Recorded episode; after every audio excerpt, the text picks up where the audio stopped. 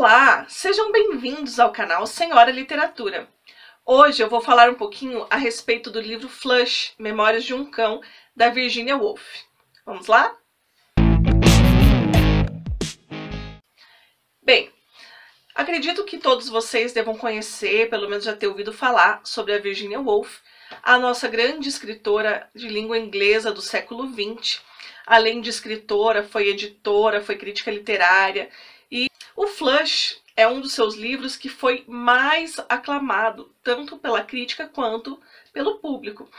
Ele é um livro que não é tão estudado quanto as outras obras da Virginia Woolf academicamente, porém, em termos de leitura e para quem ainda não conhece essa autora e deseja conhecer, é uma boa opção para se começar a conhecer a obra da Virginia Woolf. Bem, como o nome diz, Flush Memórias de um Cão vai contar uma biografia fictícia do Flush, esse cãozinho, um Cocker Spaniel, que pertencia a ninguém mais, ninguém menos do que a poeta Elizabeth Barrett também uma grande poeta da língua inglesa. Bem, como que surgiu essa história da Virginia Woolf fazer uma biografia fictícia para um cachorro? A Virginia, ela tinha recém acabado de escrever o seu livro bastante experimental chamado As Ondas, e ela tinha ficado bastante desgastada com esse processo. Ela tinha sido uma escrita muito densa, muito pesada, muito esforço mental, e para descansar, depois de ter escrito As Ondas, o que, que a Virginia fez, né? Descansar, vou escrever outro livro. e ela se pegou a escrever esse livro sobre o cachorrinho da poeta Elizabeth Barrett Browning, que ela estava lendo a história de amor né, da Elizabeth Barrett com o outro poeta também de língua inglesa, o Robert Browning. Então, depois que a Virginia Woolf terminou de escrever o seu livro As Ondas, ela estava de férias, né, um verão gostoso lá, descansando e lendo as cartas que são bastante famosas, né, essa correspondência entre os poetas Elizabeth Barrett e o Robert Browning. E a Virginia Woolf, lendo essas cartas, essa correspondência dos dois poetas, ela percebeu uma figura que era bastante recorrente, que era esse cachorrinho da Elizabeth, que se chamava Flush. A Virginia Woolf, segundo consta, também tinha um cachorrinho de estimação, também tinha um cocker. E possivelmente gostava bastante de cachorros, gostava de escrever biografias e por que não unir as duas coisas, fazer a biografia do cachorro.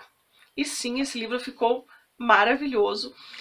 Ela conseguiu trazer fatos históricos, conseguiu trazer crítica social, conseguiu trazer humor, conseguiu trazer a história dos dois poetas, fez uma intertextualidade maravilhosa com vários trechos dessas cartas. A gente pode perceber é, ali no livro da Virginia Woolf, ela traz alguns textos em forma de paráfrase dessas cartas e alguns trechos que são cópias fiéis do que realmente estava lá nas cartas. Então é bastante interessante da gente ler. E bem, o Flush, ele conta então essa biografia né, do cachorrinho, que é um cachorro de raça. Isso fica bastante marcado, né, até como uma forma até ele fazer um paralelo ali com a questão social, né, dessa crítica da, da divisão né, do cachorro, que tinha o pedigree, que tinha uma linhagem nobre.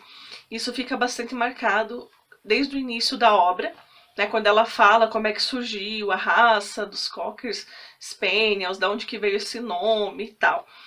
Então eu vou ler aqui um trechinho para vocês, aonde é bem no início do livro e traz essa parte que eu estou falando para vocês da linhagem do Flush. Nenhum tipo de pesquisa foi capaz de determinar com exatidão o ano de nascimento de Flush. Isso sem falar no mês ou no dia, mas é provável que tenha nascido no início de 1842. Também é provável que fosse descendente direto de Trey, nascido em 1816, cujas características, infelizmente preservadas apenas pelo meio duvidoso da poesia, demonstraram que ele era um Cocker Spaniel ruivo, merecedor de todos os méritos possíveis.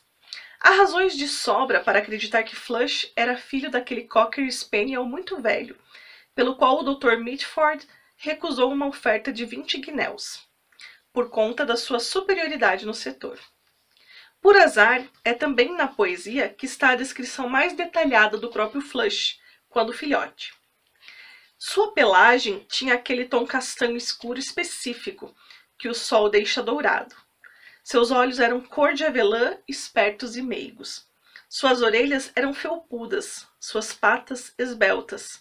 Eram adornadas com franjas e seu rabo era amplo. Aí nessa parte eu vou fazer um adendo dizendo que essas descrições estão entre aspas. Né? Quando ela fala, seus olhos eram cor de avelã, espertos e meigos, suas orelhas eram felpudas. Ela coloca entre aspas possivelmente porque ela está copiando da poesia da Elizabeth Barrett.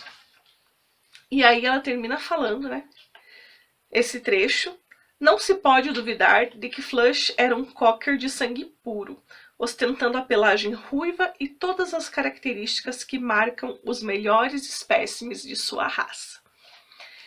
Bem, então através do Flush, esse cachorro de raça que a Elizabeth vai ganhar de presente de uma amiga e vai ser o grande companheiro dela. Ele vai observar toda a sequência de história entre a Elizabeth e o Robert.